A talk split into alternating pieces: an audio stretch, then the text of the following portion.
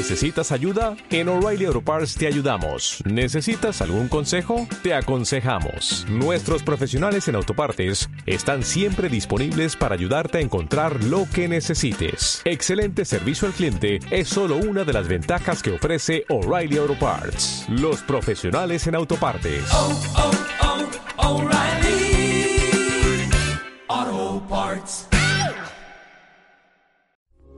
Esta es una producción de Grupo Fórmula. Encuentra más contenido como este en radioformula.mx.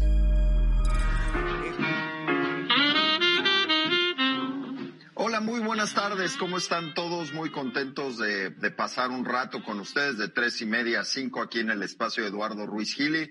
Yo soy Álvaro Rattinger y los estaré acompañando en este primer bloque. Eh, Eduardo está teniendo algunos temas de conexión. Este internet no tiene no tiene palabra, pero estoy bien acompañado. Eh, en mi Zoom a mi izquierda, eh, es, es, un poco extraño esto de la presentación virtual, pero está Liliana Alvarado. Liliana, qué gusto que nos acompañes desde, tu casa. ¿Cómo estás, Álvaro? Buenas tardes a ti y a todo el auditorio. Pues muy, muy contento de verte, Liliana. Qué bueno que estás con nosotros y precioso cuadro el que tienes detrás. Buena, buena elección. Eh, Muchas bienvenida al programa. Está Hugo Páez con nosotros desde Mazatlán. Hugo, ¿cómo estás?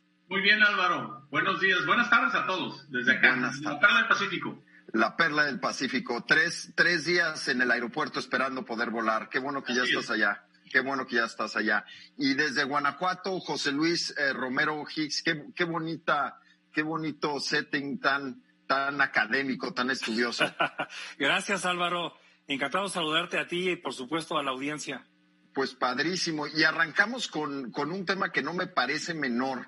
Eh, naturalmente todos sabemos que estamos en medio justamente de una crisis eh, sanitaria, estamos en medio de un problema pandémico mundial y esto está empezando a tener eh, consecuencias a nivel consumidor y qué está haciendo el consumidor en el punto de venta y qué está haciendo el consumidor con, con, con el poco dinero que tiene disponible en medio de esto porque déjenles digo algo, se habla muchísimo de la economía, pero hay que traducirla en acciones en qué está gastando la persona. Y lo que ves es que ya se empieza a sentir la consecuencia, por ejemplo, en gastos que están relacionados con ocio. En marzo del 2020 les comparto que hay un decrecimiento del 36% de gasto eh, de los consumidores eh, según datos de Fintronic ya empiezan a decir, oye, nada que tenga que ver con ocio lo voy a gastar ahorita. Hay un decrecimiento del 36% en consumo de gasolina. Fíjense, este eh, disminución en precio de gasolina, bueno, pues el consumidor no lo ha podido aprovechar porque simple y sencillamente no está utilizando su vehículo. Y por supuesto está acompañado por restaurantes, que es una de las industrias que más afectado ha estado eh, ya los, la investigación de mercados de la revista Mercados.0 apunta a un 30% de disminución eh, de gasto del consumidor en esto y claro, seguido en cuarto lugar por transporte con 27%. Estas son los cuatro rubros de gasto más afectados en la vida del consumidor y seguramente ustedes ya lo están viendo. Ya lo están viendo. Este, adelante, Liliana. No, no, eh, quería decirle a Álvaro que entre chiste y chiste la gente dice que cómo han caído las ventas cuando eh, los ciudadanos nos dedicamos únicamente a comprar lo que necesitamos, ¿no? Este, y como tú dices, Álvaro, mira, eh, yo tengo el, el, el, coche parado durante, pues ya van casi dos semanas con el tanque lleno, ¿no? Te das cuenta en realidad todos los ahorros, digamos, este, que estamos teniendo, todo lo que no estamos eh, gastando los consumidores y qué tan fuerte, eh, pues, esta paro de, de, consumidores como compras, digamos, está afectando a la economía, ¿no? Por supuesto, Eduardo, ¿cómo estás? Bienvenido. Creo que ya Internet eh, te ha permitido estar con nosotros. Bueno, seguimos, creo que todavía hay un tema de audio, eh, pero también en el consumo, eh, también lo podemos ver en, el tipo de productos que la gente está comprando. No les llamará la atención que hay un 243% de aumento de compras en estas toallitas eh, limpiadoras que se han vuelto una locura, que es cada vez más difícil encontrarlas en el punto de venta, pero lo que sí creo que les va a llamar la atención es que el aumento de compra de sardinas y de atún en lata ha incrementado a tres dígitos, 150 y 151% respectivamente. Son los productos que más el consumidor está comprando y curiosamente acompañado de pancakes y waffles congelados. El consumidor está empezando a sentir que esos son los productos que puede guardar, que son de fácil consumo y de fácil, y de fácil presentación a la familia. Fíjate, te comparto, les comparto unas cifras que me llamaron la atención. Hay una encuesta que salió ayer, complementario a los datos que tú das, Álvaro. En este, el 56% de las personas ha tenido que recortar gastos por la reducción de sus ingresos. Pero además, el 39% ha dejado de recibir ingresos, el 25% ha sufrido una reducción de su sueldo y el 19% perdieron su empleo en esta primera semana de la Semana Santa. Claro, y cuando tú sumas el 25 más el 19%, lo que ves que tienes 44% de los consumidores ya afectados en su gasto mensual. Dime, Hugo. Este, Álvaro, yo creo que en esto eh, lo realmente interesante también es que a nivel sociológico vemos que estamos conectados a nivel global en todo el mundo. Una cosa nos está afectando en Europa, en China y en México al mismo tiempo, pero además en este tipo de, efectos que está produciendo, no nada más en el consumo, sino también en la cultura, creo que estamos recibiendo una gran lección a nivel global. Necesitamos modificar nuestra cultura, nuestra sociología en cada país, pero también la cultura del consumo.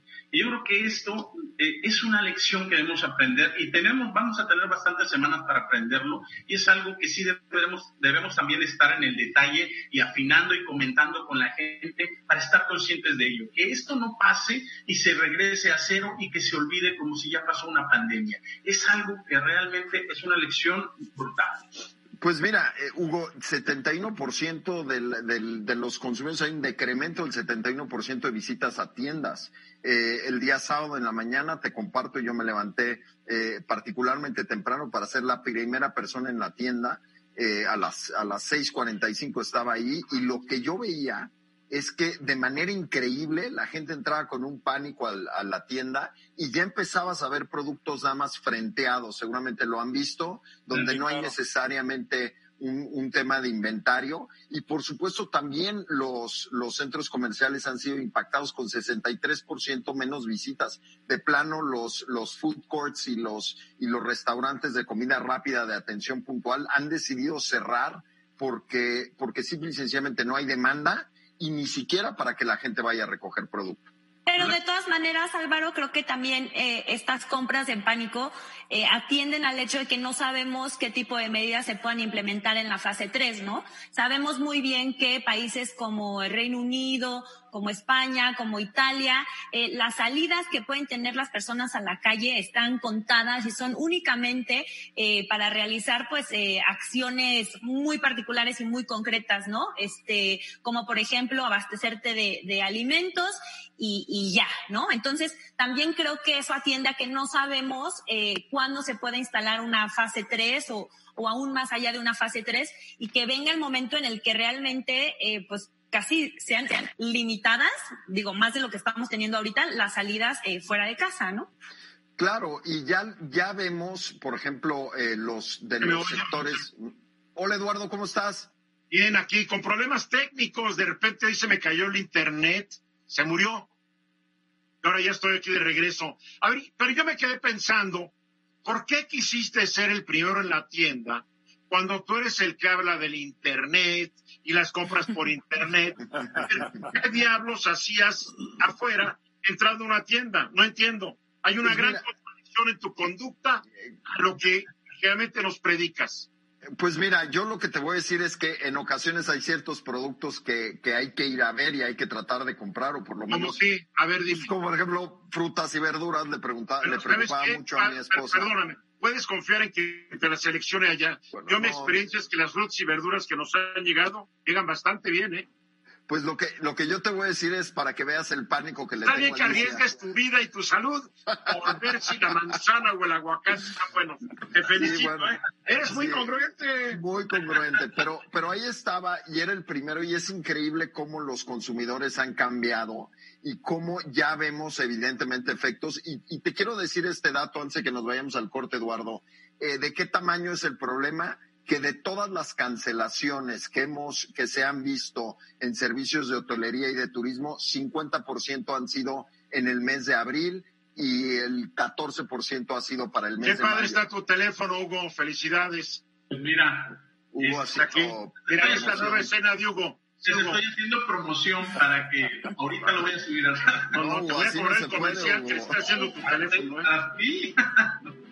Bueno, ya nos quedan 20 segunditos para concluir, Álvaro. Para concluir, Eduardo, eh, lo que viviremos en las próximas cuatro a seis semanas, dependiendo cómo se extienda esto, es un nuevo sentimiento de nor- normalidad con respecto al, al comportamiento del consumidor. Y ¿Qué es pues lo normal hoy en efectos día? hay. ¿Qué es lo normal? yo La que- normalidad es que ya no sé lo que es normalidad, eso ya desde hace muchos años, la normalidad para que sea la hora. La AMLO Tracking Poll es la encuesta que consulta Mitowski elabora diariamente para el diario El Economista. Y señala, señala esta encuesta que cada vez son menos las personas que aprueban la gestión del presidente Andrés Manuel López Obrador. De acuerdo con los resultados de la misma, solo 47.2% de los encuestados aprueban hoy la forma en que está desempeñándose el presidente. Este porcentaje, si bien sigue siendo alto, si se toma en cuenta que hoy ya cumple 494 días en el cargo, dista mucho de la que registró hace un año, cuando el 14 de abril de, mil- de 2019 fue de 67.8%. Es decir, que un año la aprobación cayó 20 puntos porcentuales. Al concluir febrero, la gestión presidencial era aprobada por el 54.4%. Un mes después, al finalizar el marzo, el porcentaje había descendido a 49.2 y durante los primeros siete días de este mes, pues ya se cayó dos puntos porcentuales más. Lo más probable es que cada vez menos mexicanos aprueben el desempeño del presidente. Conforme aumente el número de muertos por el COVID-19 y, ¿por qué no decirlo? La muy sospechosa epidemia mexicana de neumonía atípica, se va desplomando el porcentaje a favor del presidente. Y también seguirá bajando conforme quiebren muchas de las casi cuatro millones doscientas mil micro, pequeñas y medianas empresas que no van a poder sobrevivir, los efectos de la pandemia y la cada día más profunda recesión económica en que se encuentra nuestro país. Y menos podrán sobrevivir porque el gobierno de Andrés Manuel López Obrador se niega a poner en acción un programa gubernamental para su apoyo y rescate. Disque, disque, porque no quiere hacer lo mismo que hicieron los gobiernos neoliberales que lo precedieron y que tanto detesta y desprecia. El presidente de México pareciera estar actuando con el propósito de eliminar a gran parte del 99.8% de las empresas mexicanas, que son precisamente MIPIMES, olvidando tal vez que generan el 52% del empleo, perdón, el 52% del Producto Interno Bruto y entre el 68 y el 74% de los empleos del país. Si esa no es su intención, yo me pregunto, ¿por qué no está actuando como tantos otros gobiernos nacionales de izquierda, de centro, de derecha, que han lanzado planes de apoyo a las empresas, no solamente a las pequeñas, medianas y micro, sino a las grandes empresas que debido a la actual circunstancia están en riesgo de quebrar? Entre los 30 millones 113 mil 483 mexicanos que el primero de julio de 2018 votaron a favor de López Obrador, hay un gran número de dueños y empleados de estas MIPIMES. Debido a una actitud de rechazo casi patológica del presidente a los planes de rescate que según él solo aplican los gobiernos liberales, muchos de los primeros, los dueños, van a perder sus negocios y gran parte de los segundos se van a quedar sin trabajo y todos seguramente van a enfrentar dificultades económicas y experimentarán un descenso en la calidad de vida. Y esta calidad, esta caída en la calidad va a durar años y no solo unos cuantos meses, como le gusta decir Andrés Manuel. Se va a traducir esta baja en menos votos para Morena en las elecciones del año entrante. Si el presidente no acepta que su plan económico para enfrentar la pandemia y la recesión económica nunca va a despegar, si no pospone la construcción de sus megaobras que considerando la actual situación son tan faraónicas como las que le criticó a sus antecesores, inexorablemente perderá cada vez más seguidores, entre ellos los son dueños o empleados de una pequeña, micro, mediana, por qué no decirlo, hasta de una gran empresa. O sea, es una caída terrible la que se registra hoy. No hay duda, Eduardo, que las encuestas y la popularidad de los gobernantes tiene una relación muy importante con el peso del, bolsillo, el impacto que tenga en el bolsillo. Claro, Y creo que como tú muy bien apuntas, a medida que avance esta epidemia en México, pandemia mundial, lo que vamos a tener son impactos sectoriales. Ya, ya se hablaba hace un rato, Álvaro, de algunas de las cifras de, de sectores de la economía que están disminuyendo. Bueno, esas personas a medida que avanza y que no pueden recuperar parte del ingreso o que tienen que depender de programas emergentes de gobiernos municipales o estatales simplemente para poder comer, eh, yo auguro que evidentemente va a haber mucho más desgaste en la imagen presidencial. Tu pregunta era por qué, porque muchas veces los gobernantes no están acostumbrados a pensar de manera dinámica, sino piensan de manera estática. La manera estática es ¿cuál es la diferencia? ¿Cuál es la diferencia entre estática y dinámica? La, la, eh, el, el, análisis estático es suponer que todo va a seguir igual, excepto lo que tú estás haciendo. Y el, y el análisis dinámico es cómo afecta un fenómeno a todos los sectores de la economía. Bien. Entonces, si están eh, pensando de manera eh, estática, el suponer que el empleo va a seguir, que la producción va a seguir y que no va a haber ningún tipo de afectación económica, es una negación frente a lo que ya todo el mundo está apuntando que son caídas que muchas ya hablan del 8%. Pues un psiquiatra diría que es, que es esquizofrenia, ¿no? Ahora, que es ver una realidad alterna a la que es la realidad que vemos todos los demás. Sí, Álvaro. Sí, mira, y, y, yo estoy totalmente de acuerdo con lo que está diciendo José Luis. 52% de los consumidores ya está diciendo que le está afectando en su bolsillo. Y la gente vota con el bolsillo. Eso es lo, lo más importante, es decir, que cuando te duele en la bolsa, es cuando te vas a voltear al gobernante y vas a ser más estricto. Hugo.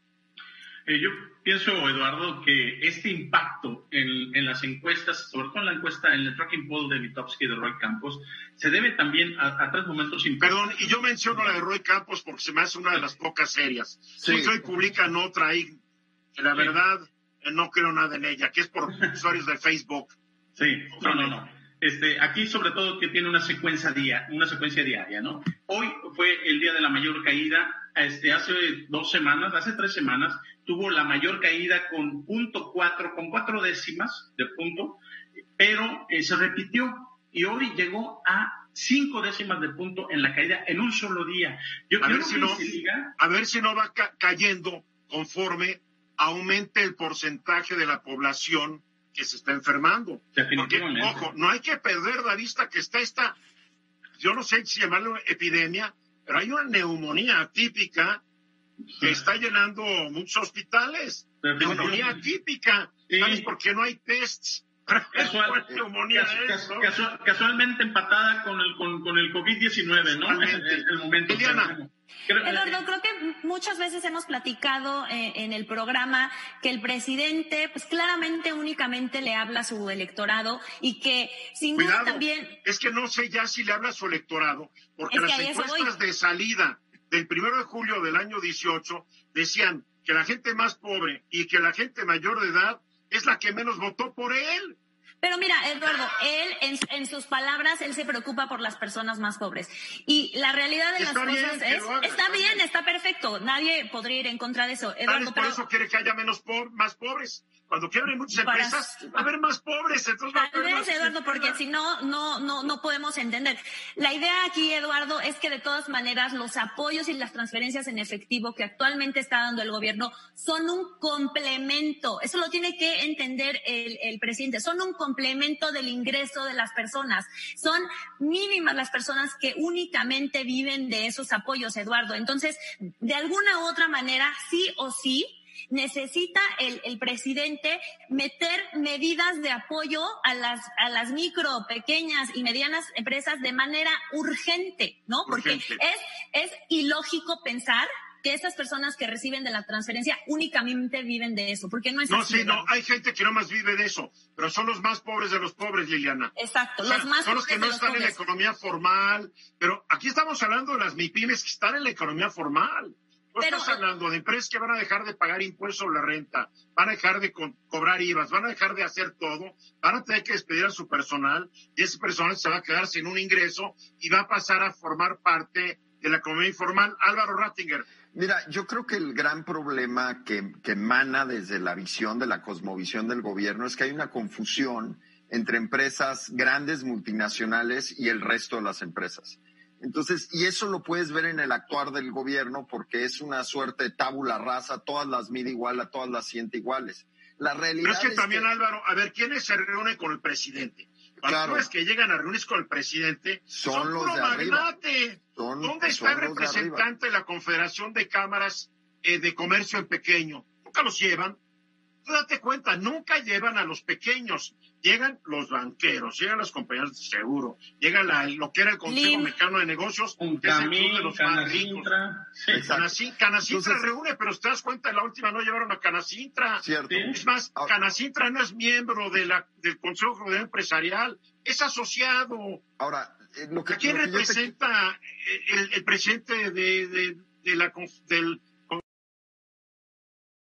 del Consejo Federal Empresarial? O sea, los más grandotes. Claro. O sea, Ahora- hay una, hay una disfunción Hay en una disfunción. Y lo que no se entiende es que estas empresas pequeñas o le venden al consumidor final, que son las más afectadas, o le venden a las grandes empresas, que son las primeras que financian con su crédito a las empresas grandes, que dicen, si quieres trabajar conmigo, te voy a pagar a 90 o a 120 días, o en algunos casos 180 días. Bien, no bueno, tienen el- el, acceso a problema es que gobierno. el problema es que el programa, el plan, no hay plan. Yo, a mí, yo ayer me, yo ayer no me burlaba en mala onda, pero cuando Tere dice, ay, me decepcionó, cuando ella dice me decepcionó, les digo, pues qué ingenuas. Yo no esperaba nada. Yo tampoco. Digo, yo no esperaba nada, yo no esperaba un anuncio, porque Diario en su compa- conferencia matutina ha dicho que no. ¿Por qué? ¿Se iba a inspirar por la palomita y se le iba a poner arriba la cabeza? No, señor. Él así piensa. Y no va a cambiar fácilmente. Pero ojalá las circunstancias, que van a ser muy, muy tristes, lo, lo, lo, lo hagan recapacitar, porque si necesita un programa de postergación de pago de los impuestos, etcétera, etcétera. No, está, no estamos diciendo que no paguen, que les cobren después. Él dice, pero entonces, ¿con qué dinero? Pues no, que se ahorró mucho dinero. ¿Dónde está todo el dinero que se ahorró? O sea, Pero- yo no entiendo qué está pasando, pero después te doy la palabra porque ya vamos a ir a un mensaje comercial. Si tú ves donde dice Zoom Telefórmula, Liliana, vas a ver. es que era de 10 segundos mi mensaje, Eduardo. No, adiós, mensaje, regresamos. Desde las 4 de la tarde, hora del centro. José Luis Romero Hicks, aquí está que estamos fuera del aire, tú, como que tú tienes ganas de pelear con los demás. Pues están mal ustedes, si hay plan, si hay programa, pues capaz de que no leímos la letra chiquita, capaz de que nos obnubilamos, ¿cómo se dice? Obnubil... Nos oblu... ¿Qué? Obnubilamos. Obnubilamos. Eso, otra vez dilo. Obnubilamos. Obnubilamos. bueno, eso. A ver, José Luis. Fíjate que eh, yo creo que estamos frente a un problema de expectativas de diferentes audiencias. Eh, el propio presidente anunció que para el domingo iba a anunciar algunas medidas para hacer frente a los problemas económicos que se están derivando de la pandemia mundial y epidemia nacional del COVID-19. Y evidentemente eso para cada audiencia le va generando ciertas expectativas. Hay que recordar el mensaje del domingo que ah, ti- ti- tiene una sola meta y esa meta es generar dos millones de empleos. Yo me puse a hacer un desglose eh, de, de- los anuncios de empleos que fue anunciando porque hay que recordar que este plan trata de hacer un símil al plan del, del nuevo deal de la gran depresión económica de los años 30 del siglo pasado. Y bueno, lo, lo- lo primero, si sumamos así muy rápidamente, se van a contratar entre médicos y enfermeras 45 mil personas. Para la vivienda rural se van a generar 228 mil empleos. Para los campesinos de Sembrando Vida se van a generar 200 mil adicionales apoyos a los campesinos. En el caso de los pescadores, 190 mil. En el caso de la vivienda en general, producto de los 170 mil millones de pesos para créditos de vivienda, se van a generar 270 mil empleos y para la Guardia Nacional y para las Fuerzas Armadas se van a contratar 31 mil personas. Está muy bien eso, pero, pero son empleos subsidiados por el gobierno. Si sumamos Estos no son empleos generados por el sector privado. Estoy de acuerdo. para mí, todos estos empleos están muy bien. Y apoyos, y apoyos directos. Todo está muy bien, pero no son empleos de largo plazo, ni, son empleos que vienen a enriquecer a las empresas ni al sector productivo mexicano. Esto me recuerda la época cuando era presidente José López Portillo. Hubo un año en que se generaron más empleos que los que necesitaba el país. ¿Por qué? Porque el gobierno se puso a contratar por todos lados. Claro, cuando vino la azotón, toda esa gente se quedó sin chamba. Claro. Por eso aquí termina, por eso aquí termina, digamos, el, el plan entre apoyos directos y empleos, que hay una confusión de cuáles son apoyos directos y cuáles son empleos. Y evidentemente la audiencia de los analistas, que es otro tipo de análisis, faltó la información. Y aquí es donde empieza ahora sí un poco la crítica hacia lo que le falta al plan de recuperación económica. De los dos millones de empleos, ya sabemos o tenemos cuenta de 963 mil que suma esta cuenta que acabo de delinear, pero falta qué pasa con el otro millón de empleos. El año pasado se generaron 342 mil empleos en todo el, país y la pregunta es cómo vamos a lograr el triple de eso, además de la lista que acabo de leer.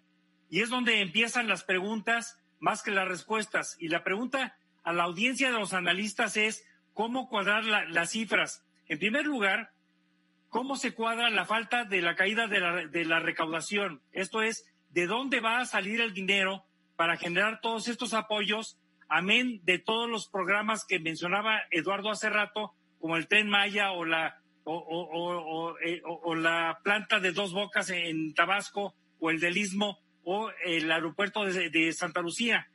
Ya sabíamos que cuando la economía iba a crecer dos puntos porcentuales del PIB, que cada caída de punto uno punto porcentual del PIB en la economía iba a generar un faltante de 16 mil millones de pesos.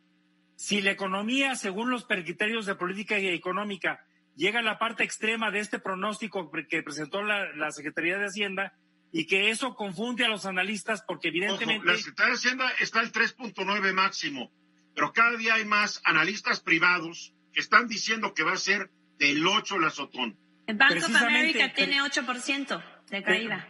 Pero, pero tomemos las cifras oficiales para hacer la. Nunca le han atinado Nunca se cumplen las cifras oficiales. Una caída del 4%, una caída del 4% más el 2% que se tenía, es una diferencia de cuatro puntos porcentuales, con lo cual vamos a tener un faltante de recaudación al cual el plan de recuperación económica no da respuesta todavía. Entonces, lo que tú estás diciendo es que a través del estatismo se van a generar empleos lo que yo estoy diciendo es que el plan de recuperación... los pescadores es dinero de nuestros impuestos. La Guardia Nacional... Además no son empleos, son apoyos adicionales. es dinero de nuestros impuestos. Para sembrar árboles... Y no estoy en contra de eso, pero me niego a aceptar que son empleos. Son subsidios que vienen de nuestros impuestos y no generan riqueza. Mantienen gente y qué bueno que las mantengan, porque estás hablando de gente muy pobre. Yo no estoy en contra de esos proyectos, pero que no me quieran tomar el pelo diciendo que son empleos. Empleos son los que genera el sector productivo privado de la economía. hay una audiencia que no, que no, que no tiene una respuesta que es cómo vamos a acordar las cifras de hacer todo lo que dice el plan de recuperación económica y a la vez el tener un faltante recaudatorio con los programas que ya se anunciaron. La otra audiencia que no ha tenido Eduardo, Es que, ni siquiera tiene lógica que pueda crear esos empleos. Si fíjate nada más lo mal pagado que, está. José Luis Romero Hicks que no es lógico? No, no, no, no, no, sé si él lo cree, pero yo no lo creo. Yo, mira, Eduardo, si ni siquiera podemos pagarle un sueldo decente a la burocracia, ya no tienen prestaciones, a los policías, a los médicos, a los enfermeros, ya no saben cómo más reducirles el sueldo. enfermeros, camilleros, todos. Esa es precisamente, Liliana. No les podemos dar ni el equipo para que atiendan. Esa es precisamente, Liliana, la otra audiencia, la otra audiencia a la cual no se le está respondiendo a través del plan de recuperación e-, económica como bien dice Eduardo recalcando, ya conocemos campesinos que se les va a ampliar una ayuda, pescadores que se les va a ampliar otra ayuda, y qué bueno. Pero ¿qué va a suceder? ¿Qué va a suceder con las microempresas que están cerrando sus puertas? ¿Y qué va a suceder con los desempleados, sobre todo del sector, por ejemplo, aquí en Guanajuato, el sector turístico está fuertemente afectado?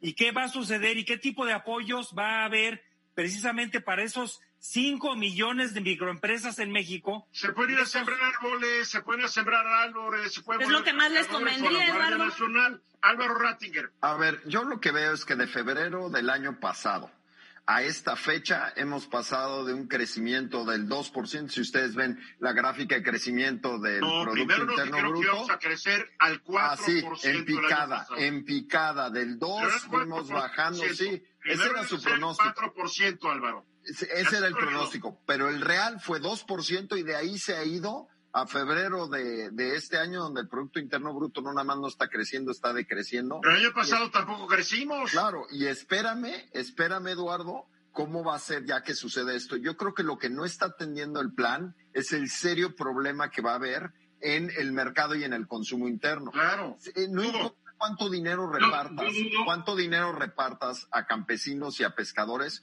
no vas a alcanzar a mover la aguja de consumo interno porque no vas a tener turismo, no vas a tener área de servicios y por ende no vas a tener recaudaciones de IVA, no vas Ahorita ya hay faltantes de comida. Por supuesto. Vayan un súper. Hace unas semanas no había frijol negro. Ahora no hay huevo. Ahora, no, hay huevo. O te lo ya están racionando Dos los cajas. ¿Por qué? Porque la gente no está llegando a trabajar porque está quedada en su casa, ya se bien. Así es. Pero, ver, Hugo. Dudo, yo dudo que la efectividad sea nada más concentrar los recursos para ayudar a nivel masivo a los pobres.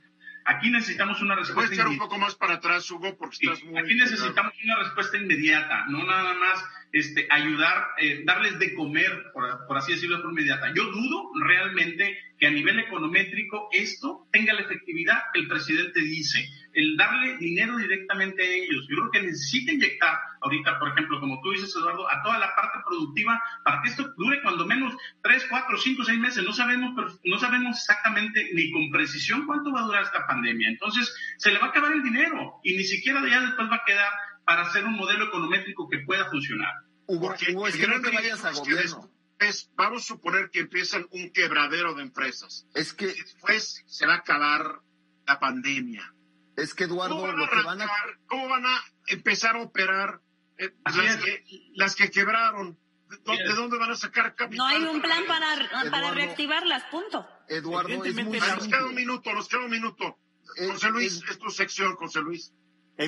Evidentemente lo que nos falta es entender las varias audiencias que ya se han mencionado en, los comentarios, en donde el plan no se ha dirigido. La parte que decepciona es que se ha anunciado desde la mañanera de hoy que ya no va a haber más adiciones al plan.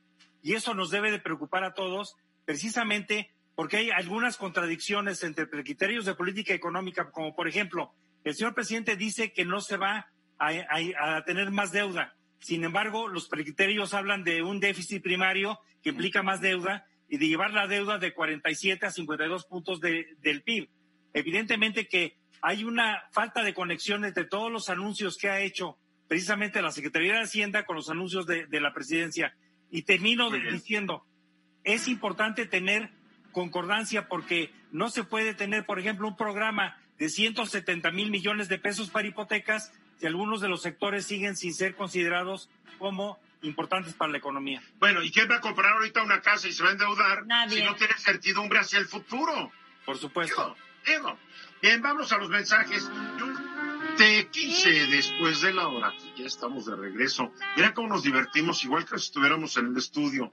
No, igual no, Eduardo. no se puede interrumpir tan a gusto, no se puede pellizcar al compañero. No, Liliana, no, lo tomes a mal, Liliana.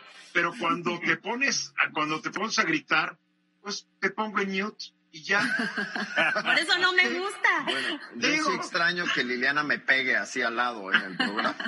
yo también. No, pero, pero para que el público lo entienda, con esta tecnología de Zoom, porque muchos no la conocen, estamos en pantalla todo el tiempo, nosotros, entre nosotros. Entonces podemos seguir platicando cuando ya fuimos al corte comercial. Yo hoy tengo que decir que Lucero, nuestra viceproductora, no nos avisa que vamos al corte. Entonces te queda un minuto, queda 30 segundos. Pero cuando faltan 5 o 6 segundos no me dice y nos seguimos. Hay lucero. bueno, pero vamos bien y, es maravillosa la tecnología y ya voy a estar hablando con Álvaro cómo vamos a poder hacer cosas nuevas para estar más presentes ante el público por vía de ciertas plataformas. Pues todos hacemos este programa, ¿no? Para estar haciendo cosas de lunes a, a, a, lunes a domingo, no vamos a ningún lado que hay. bueno, pues ya no estamos yendo a ningún lado, entonces. No, no. no, Bueno, yo veo mi jardín, el Zoom me dice a la derecha, a la izquierda, el, el Waze, ¿no? ¿Ya vieron ese del Waze? Su triciclo Pero la idea es que sí tenemos ganas de, de, estar comunicando con más frecuencia. Con más frecuencia y constancia, ¿no? Gracias a estas tecnologías. A ver, Liliana, el turismo se quedó en cero. Virtualmente. Y ayer me metí a estos planitos de aplicaciones que te enseñan cuántos aviones están volando. ¿Nunca se han metido esos? que ves aviones y aviones bueno, me puse en la ruta del Atlántico entre Europa y Estados Unidos y todos eran aviones de carga. Claro, de Europa a México sí venían aviones de pasajeros, porque México está abierto al mundo, no importa. No, y en Estados Unidos está lleno de vuelos. ¿Mandé? En Estados Unidos está lleno de vuelos. Pero, pero muy reducido, ¿eh? Si tú ves todos los vuelos que han cancelado American Airlines, todos ellos han cancelado vuelos a lo loco. Pero entre Europa y Estados Unidos, no, y el interior de Europa estás en ceros. Impresionante. a ver, Liliana. Así es, Eduardo. Bueno, pues no cabe duda que todos nosotros sabemos que hay, son varias las industrias y los sectores que se están viendo afectados por el COVID-19. Uno de los sectores que se ha visto más afectado, digo, además del sector manufacturero, el automotriz, las aerolíneas, como ustedes lo acaban de mencionar, tiene que ver con el sector turístico que además el sector turístico a la vez está interrelacionado con, con muchas otras eh, industrias. Ustedes lo acaban de decir, bueno, cuando piensas en el turismo tienes que pensar en eh, las aerolíneas. Y pues ustedes tienen toda la razón. Miren, por ejemplo. Y en los proveedores de alimentos y en los que lavan toda la pastelería. Cruceros, en la industria, de un hotel, los días de turista. Uf, es impresionante. las tiendas que venden orfebrería y que venden artesanías y Mire, Eduardo, por eso es un sector tan grande que a nivel mundial equivale a 4.4% del PIB. En México, el sector turístico equivale al 9% del PIB, en España 12% del PIB. Incluso en México, el sector turístico equivale a un porcentaje mayor por un punto conceptual que en Francia, que equivale a un 7% del PIB. Ahora, con esto lo que queremos decir es que es una industria y eso que Francia es la principal potencia económica del mundo. Con París tiene un 7% y nosotros un 9%. Imagínate lo importante que es el sector turístico para, para nosotros. Y como ustedes bien indican, bueno, pues el sector eh, turístico está relacionado con las aerolíneas y ya la semana pasada habíamos hablado de algunos datos que la Asociación Internacional del Transporte Aéreo nos había dado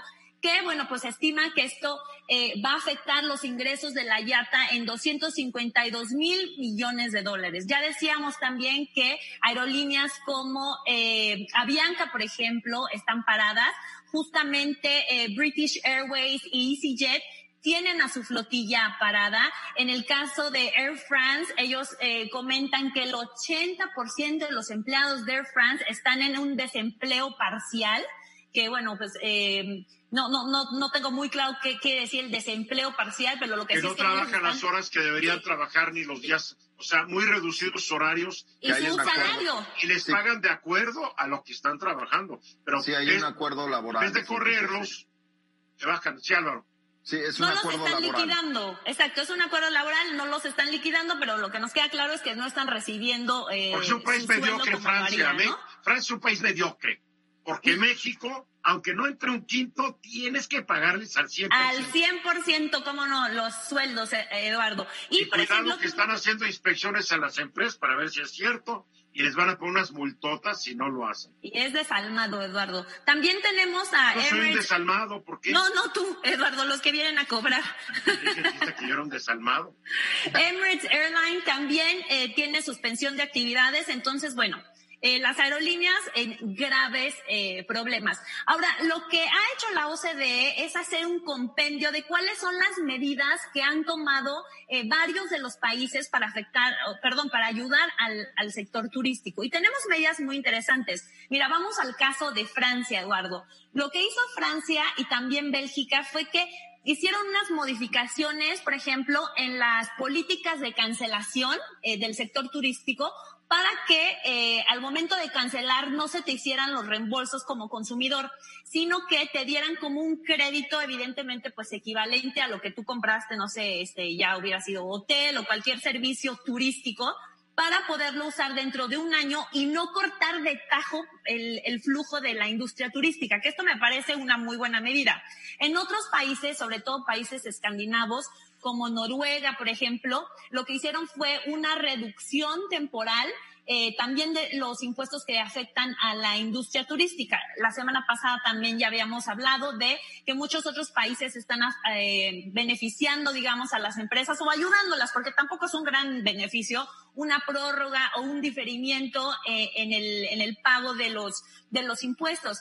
Ahora, también es cierto que tenemos otros países como Grecia, Eduardo, que ya desde ahorita ya se armaron eh, comités para ver cómo se va a resolver el problema. Lo que nos dice la OCDE es que en estos primeros seis meses la caída de los ingresos va a ser brutal, pero también la recuperación va a venir lenta. Entonces es muy importante que todos los países desde ahorita empiecen a armar un consejo, un comité o como le queramos llamar, de cuáles van a ser las medidas para una, apoyar a los turistas, dos, para apoyar al sector eh, eh, turístico y, y, tres, Eduardo, para reactivar el, el, el, turismo de manera general, ya sea con mayores promociones, con dinero invertido por parte del mismo gobierno, eso, ¿no? En campañas, en fin. Y no va a ser fácil, ¿eh? Claro Porque que no, mucha Eduardo. gente, mucha gente va a tener miedo de subirse a un avión, no porque el avión se caiga, sino porque no sabes quién, a quién tienes junto, qué tal si es un caso de, de COVID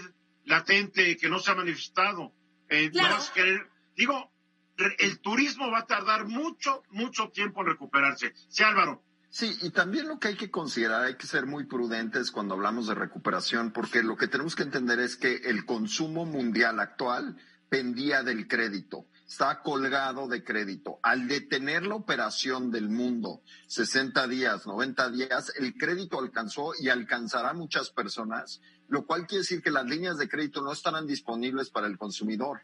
Entonces, Pero salir y comprar una un, un vuelo, un, simple y sencillamente el consumidor no va a tener apetito de endeudarse. Pero no es lo único. que- Todas estas empresas están endeudadas hasta, hasta la coronilla. Claro, las supuesto. cadenas hoteleras, las aerolíneas. ¿Por qué? Porque el crédito estaba tan barato que se fueron a pedir prestado. Muchas para comprar sus propias acciones y retirarlas del mercado. Otras para pagarle unos sueldazos y unos bonos extraordinarios a sus ejecutivos. Y todo lo deben. Claro. Todo Eduardo, lo deben. y Entonces, volvemos el, al el riesgo es que los bancos le van a decir, oye, Lufthansa, oye, Aeroméxico, oye, no sé quién, págame. ¿Y con qué luz? Sí, Hugo Páez. A mí me tocó ahora que ve- venía para Mazatlán tres veces, tres días. No nos has enseñado el mar, ¿eh? pero no importa. Ahorita se los muestro. Tres veces estuve en el aeropuerto, en la sala de espera, y me regresaron, cancelaron los vuelos. No nada más es culpa de que no haya suficiente pasaje, sino también hay mucha maña de la de- Cambiamos de aerolínea tres veces hasta llegar a Aeroméxico. Algunas aerolíneas con 15, 20 pasajeros cancelaron, cancelaban vuelos cuando antes no se hacía así. Bueno, porque no es rentable volar, también No, hay que Sí, pero no, entonces que te vendan el boleto diciendo si no es rentable para mí, no voy, no vuelas. No, no, no. Las aerolíneas se han visto de la patada. Claro. Porque hoy la IATA, la Institución Internacional de Transporte Aéreo, que reúne el 96% de las aerolíneas, dijo, ni le busquen, no les vamos a regresar un centavo a quienes compraron boletos y les cancelamos. No, háganle como quieran. Pero O sea, además, estas aerolíneas te cobran ahora hasta por el, por el equipaje de mano. por Si supuesto. tienes cacahuates, te dan un cacahuate. El segundo te lo cobran. Son las empresas más mendaces que puedas encontrarte. Han subido sus tarifas hasta el cielo, a pesar de que los precios del petróleo estaban bajando. Pero Yo ¿sabes no siento la menor compasión por las aerolíneas, Es- la verdad. pero Yo ¿sabes siento compasión por los que trabajan en las aerolíneas, Eso sí, Eduardo. pero por Los empleos que los empleos generan ellos saben perfectamente bien que no tienen pasaje y, y dejan que tú llegues a la sala de espera, te dan pase de abordar. Entonces, ¿por qué te hacen ir si saben perfectamente bien Porque cuánto- los ejecutivos de esta empresa no tienen mamá. José Luis Romero Claro madre, ¿eh? Eso- Yo creo que sí, sí, sin duda el sector tu- del turismo es de los que más van a tardar en llegar a una normalidad y esto nos va a llevar, evidentemente yo veo dos puntos de, de- de inflexión. Uno, el, una vez que exista va- vacunas y vacunas para todo mundo, se habrá terminado con, con este problema.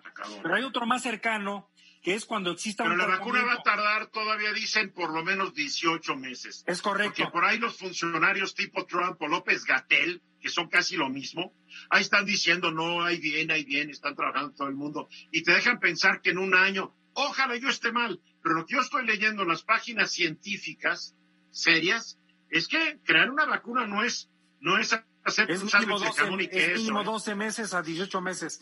Y otro punto de inflexión que, pues, que vamos a poder ver en donde se mejore un poco el temor a ser contagiado, en el ejemplo que ponía Eduardo de un vuelo, es cuando ya exista un tratamiento más o menos eficaz, aunque no sea la vacuna. En este momento, creo yo, varias de las industrias que no son esenciales en este momento, de manera selectiva e inclusive por geografía, vamos a ver un retorno a la actividad eh, económica, pero definitivamente estamos hablando de un problema en el tiempo muy serio. Y sobre todo en para la concluir, industria- Liliana, para, para concluir, concluir, te quedan 30 un- segundotes. Así es, para concluir, un retorno muy lento a, a- a la actividad económica, pero mucho más, Eduardo, a la, a la industria del turismo, porque las personas que se nos reduzca el sueldo o que nos quedemos empleo, madera toco, o digo, este, solo con esos dos casos, Eduardo, ¿qué dinero vamos a tener disponible para ir a gastar a un restaurante, a un vuelo de viaje, a un hotel? Ninguno. Ni crédito ni efectivo va a haber el, el sistema. Nada. Por Pues la gente se va a quedar sin chamba. No importa. Así es. Y no vas a tener dinero para estar gastando ni turisteando, ni modo. Sí, es Bien, vamos a los mensajes. Gracias, Liliana. 28 minutos después de la hora. Regresamos. Ahora, pues yo también tengo el mar atrás de mí. Porque no solamente se da sus lujos de irse a Mazatlán, Hugo Páez. Yo, no, o sea, tengo el mar detrás de mí, pero si quiero, si quiero, eh, en cuestión de segundos, a ver si le entiendo esto, me puedo transportar a la ciudad de Nueva York. Tengo, San Francisco, San ¿cuál Nueva Francisco, York? San Francisco, bueno, ya. ¿Qué quieres? Ya. No, todavía más. Me puedo aislar totalmente del coronavirus. Todavía mejor. Estoy flotando en el espacio y al día. del coronavirus. Llévame, Eduardo. O me voy a ver una aurora boreal ahí donde hace tanto frío. que Noruega. Está bueno, digo, qué bueno, qué bueno. Tú tienes, tú tienes uno muy interesante, mi estimado Álvaro. Sí, mira, yo tengo aquí, mira, voy a... Ah, Buenísimo. Pero tienes uno mejor donde estabas así, ¿no? Sí, tengo otro donde aparezco aquí con, con mi presidente, mira, aquí está. Ahí está. Pero no lo tapes. Ahí está, ahí está. Los manda a saludar el presidente. Ah, bueno. No, pero no, ya fuera de. Roma, Hugo Páez está en Mazatlán, tienes un departamento con una muy bonita vista al mar. La verdad. Está bonito, está muy bonito el día hoy. A ver, Hugo, que se vea. ah, ¿sí? Dale una vueltecita. Pero no que quiten la toalla mojada. Sí. La, la el toalla tendiéndose. enero no se vale. Oye, pero Bájale, ¿por qué bájale tienes poco, una ahí silla está. de oficina afuera, Hugo? ¿Se ve? Perfecto. Sí, se ve muy bien. padre. Qué Las sillas, las sillas como no son de un balcón de playa, ¿no? Pero Sí, sí, es están que Hugo nos quiere presumir que hasta en el balcón trabajo. Una si- silla godín. Sí, es una silla godine. A ver, Hugo Páez, la religión y el coronavirus. Lo que dijo el presidente hoy en la mañana, este Eduardo, para justificar los apoyos concentrados en la pobreza, pues realmente no se había visto en México, ¿no? El presidente pone un mensaje del Papa Francisco, un líder religioso. Hay que recordar que los países, su relación con la religión define mucho su política central. Tenemos, antes teníamos países ateos como Cuba y la Unión Soviética, donde estaba prohibida la religión. Todavía tenemos repúblicas religiosas como el Vaticano, como este Irán, que es un este es un es un país islámico, es un y, y bueno y también tener y, y sobre todo los laicos como México. El problema está en que eh, constitucionalmente México es un país laico y el presidente, al tratar de justificar la, los programas sociales concentrándolos en la pobreza, lo hace a través de un dogma de fe. Él pone... No, eh, él puso, mira, el tuit, que el tuit, a ver, ¿qué dice el tuit? a ver, seremos juzgados según nuestra relación con los pobres. Cuando Jesús dice a los pobres siempre los tendréis con vosotros, dice, yo estaré siempre con vosotros en los pobres, presente en ellos. Ese es el centro del Evangelio y seremos juzgados por esto. esto lo pone el Papa para quienes le creen a estas cosas. ¿Cuál es la bronca? Él le cree. Él está creyendo. ¿Y qué tiene de malo? No, no es que tenga algo de malo, Eduardo. Lo, lo, que yo veo aquí es que el presidente tiene también una función constitucional donde en México asumimos que todos somos cristianos católicos. No, no asumimos nada porque mira, en este país el, el 20% de la población ya no se declara cristiana ni católica. De los católicos unos no saben ni lo más elemental del dogma, porque unos son más profanos que nada. O sea, hay unos católicos que adoran a la Santa Muerte, por favor, y otros adoran al, al santo este de lo, a Malverde. ¿Son católicos? Sí, no, tampoco digas, yo no me reconozco como católico, porque no, lo soy, ya lo fui en una época, pero no digas que todos nos reconocemos. Guadalupanos sí somos todos. Mira, yo creo que el presidente de la República debe hacer a un lado ese pensamiento dogmático o su religión privada. A mí no me molesta, eh, te lo digo. Como tal, bueno, es que lo debe de hacer, te voy a decir en qué sentido. Lo que estamos viendo es un razonamiento totalmente dogmático. ¿Qué pasa con un razonamiento dogmático? Todo se lo deja a Dios. O sea, a ver, no, pienso. No, no, no, dogmático. A ver, no deben ser. Estás muy cerca a tu cámara. Perdón. Querido, es que va a llegar bien. ¿Tú no estás de acuerdo que primero los pobres? Mira, yo no. Yo el no mensaje del Papa hoy es un mensaje que hay que pensar en los pobres, aunque no creas en Dios. Hasta yo apoyo el mensaje del Papa. ¿Qué tiene de malo? A ver, ¿qué opinan los demás? Eduardo, no tiene nada de malo el mensaje del Papa. Yo creo que finalmente el presidente puede tener la religión que él elija, esa es su vida privada.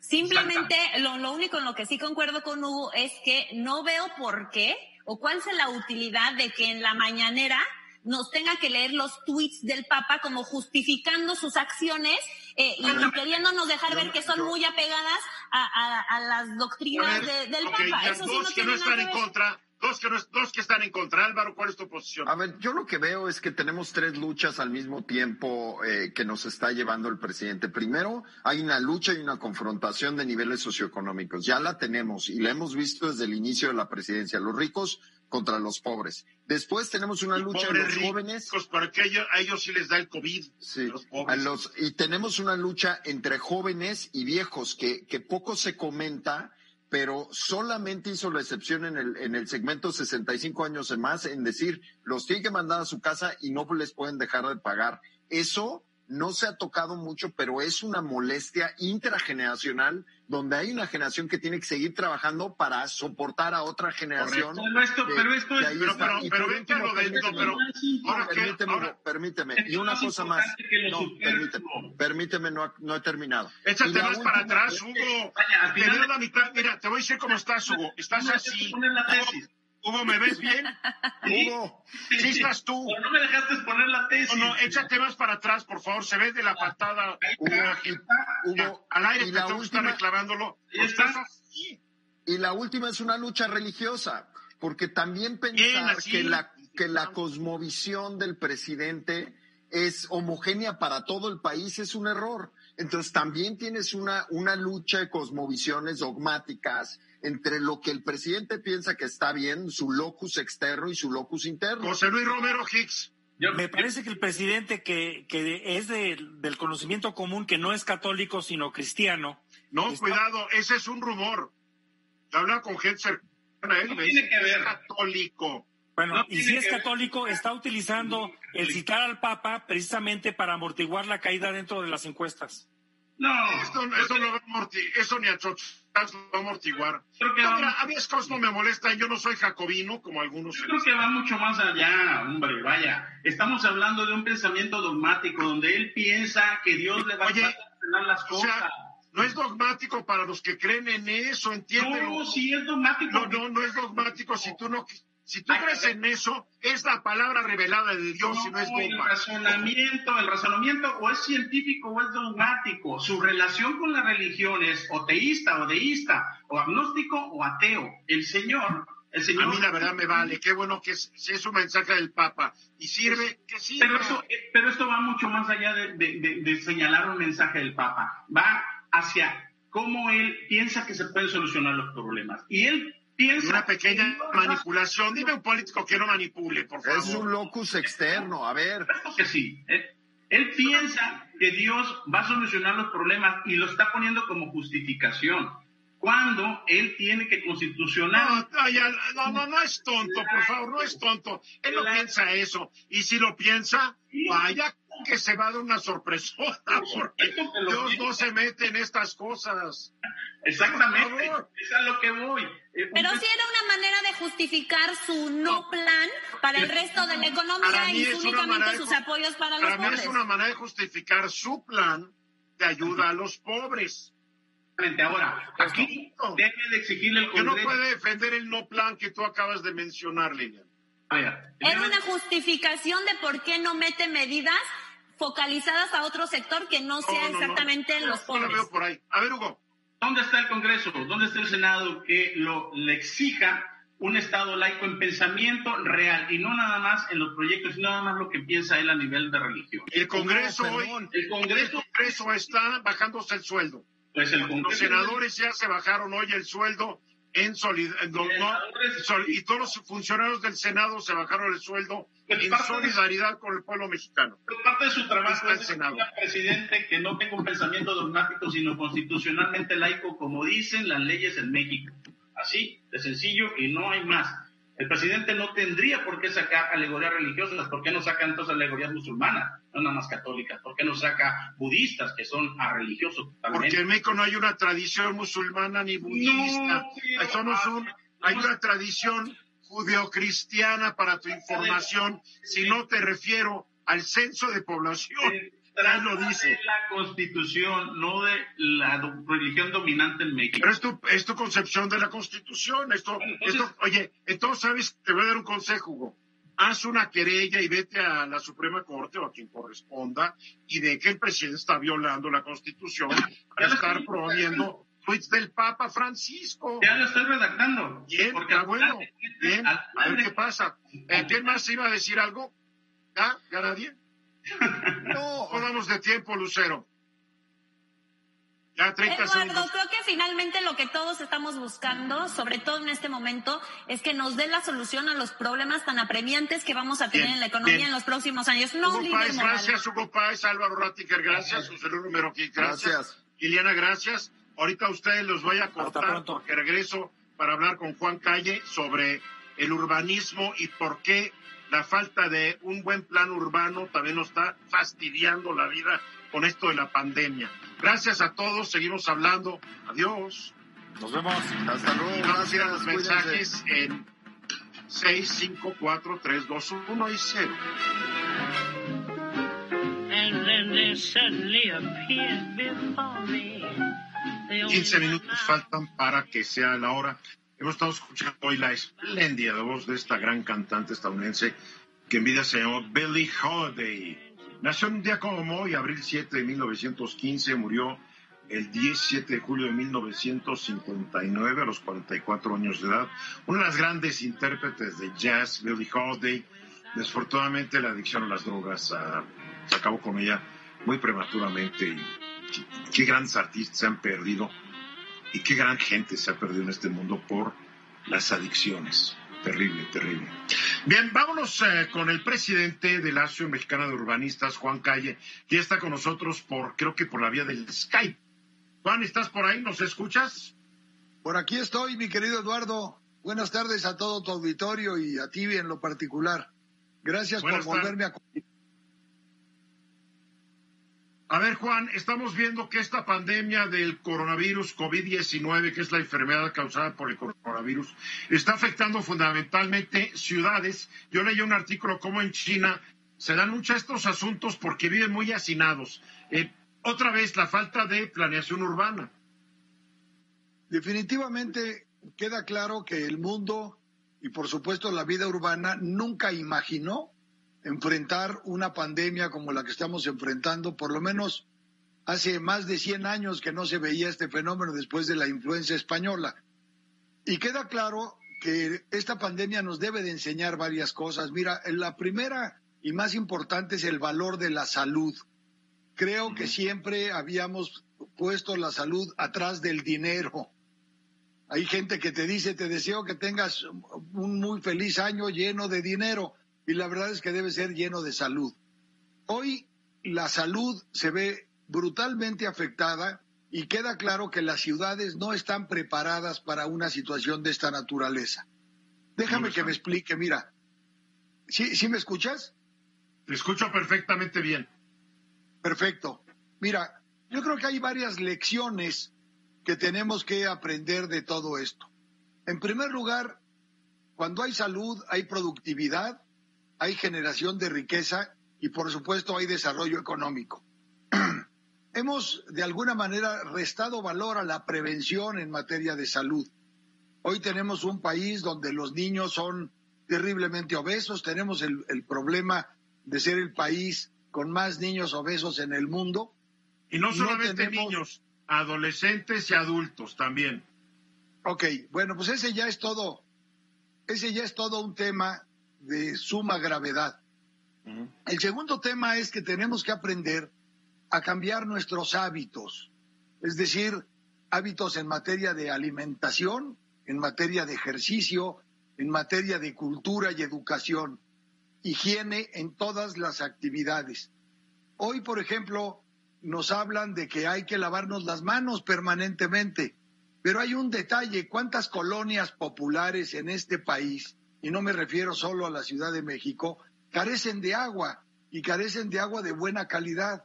¿Cómo le recomiendas a una población que tiene un brutal déficit en el servicio de agua potable que se lave las manos?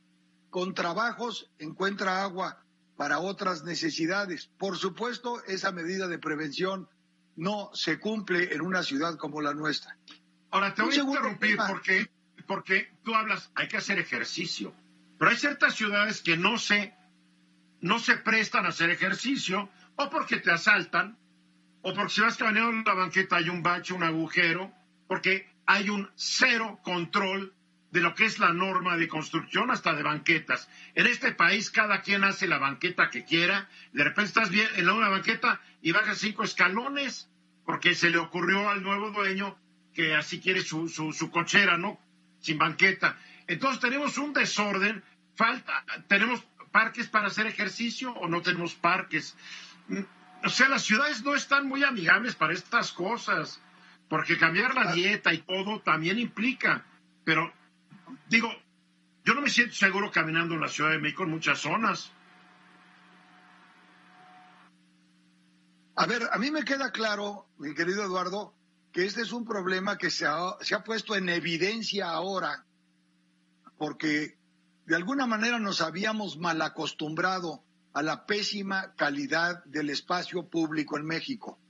Me refiero, como tú bien señalas, a las banquetas, pero me refiero también a los pequeños parques, a los jardines, a, a los camellones, donde esa problemática que enuncias es muy marcada. Se necesita recuperar el espacio público de manos de la delincuencia y que la autoridad reaccione y se lo devuelva a la ciudadanía, donde los niños puedan convivir. la autoridad también tiene que pensar un poco. Yo el otro día estaba caminando y me metí a un parquecito que está ahí en el Paseo de la Reforma, a la altura de un restaurante que se llama Loma Linda. Bien, basura tirada porque el bote no existe, ya se lo clavaron. Se ve que nadie va a recoger la basura. No hay un solo banquito, hay un banquito por ahí para que la gente se siente. Entonces dice, en este parque no puedo, no puedo hacer las cosas. ¿Por qué? Porque si quiero tirar algo a la basura, no hay, no hay basurero, porque de repente hay unos encharcamientos, porque ya está todo desbalanceado. Porque al delegado, ahora como se le dice a los alcaldes, se les olvida que existen esos parques, porque ellos no van a ellos. Y si van, pues les vale gorro tal vez. Siempre se ha hablado de la falta de recursos, esa es la excusa permanente para justificar la falta de presencia de la autoridad en el espacio público en México. Me queda claro, tampoco hay presupuesto para detener a los delincuentes, tampoco hay presupuesto para dotarle de seguridad a la ciudadanía. Pero al final, una lección relevante otra vez en esta pandemia es la enorme necesidad de rescatar el espacio público y yo diría, de entrada, cambiar hábitos de vida. Ahora, si hablamos de devolverle calidad a la salud, tenemos que pensar en que la infraestructura para la salud de este país se diseñó, si es que se puede hablar de un diseño integral que nunca ha existido. Por un lado, el Seguro Social haciendo lo suyo para sus derechohabientes. Por otro lado, el ISTE haciendo lo propio. mal, hay que decirlo, haciéndolo mal desde siempre. Y, desgraciadamente, sin atender las necesidades reales de la población que en teoría es derechohabiente. La Secretaría de Salud, que es la cabeza de sector, con hospitales que no tienen nada que ver ni con los del IMSS, ni con los del ISTE, ni con los del gobierno de la ciudad. Hace falta hoy planear en forma sistemática un verdadero sistema de salud de carácter metropolitano.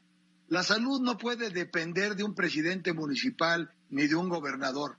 Si el país tiene 74 zonas metropolitanas, tiene que haber un gran sistema de salud a nivel nacional y sistemas diseñados de carácter metropolitano para cada una de las zonas.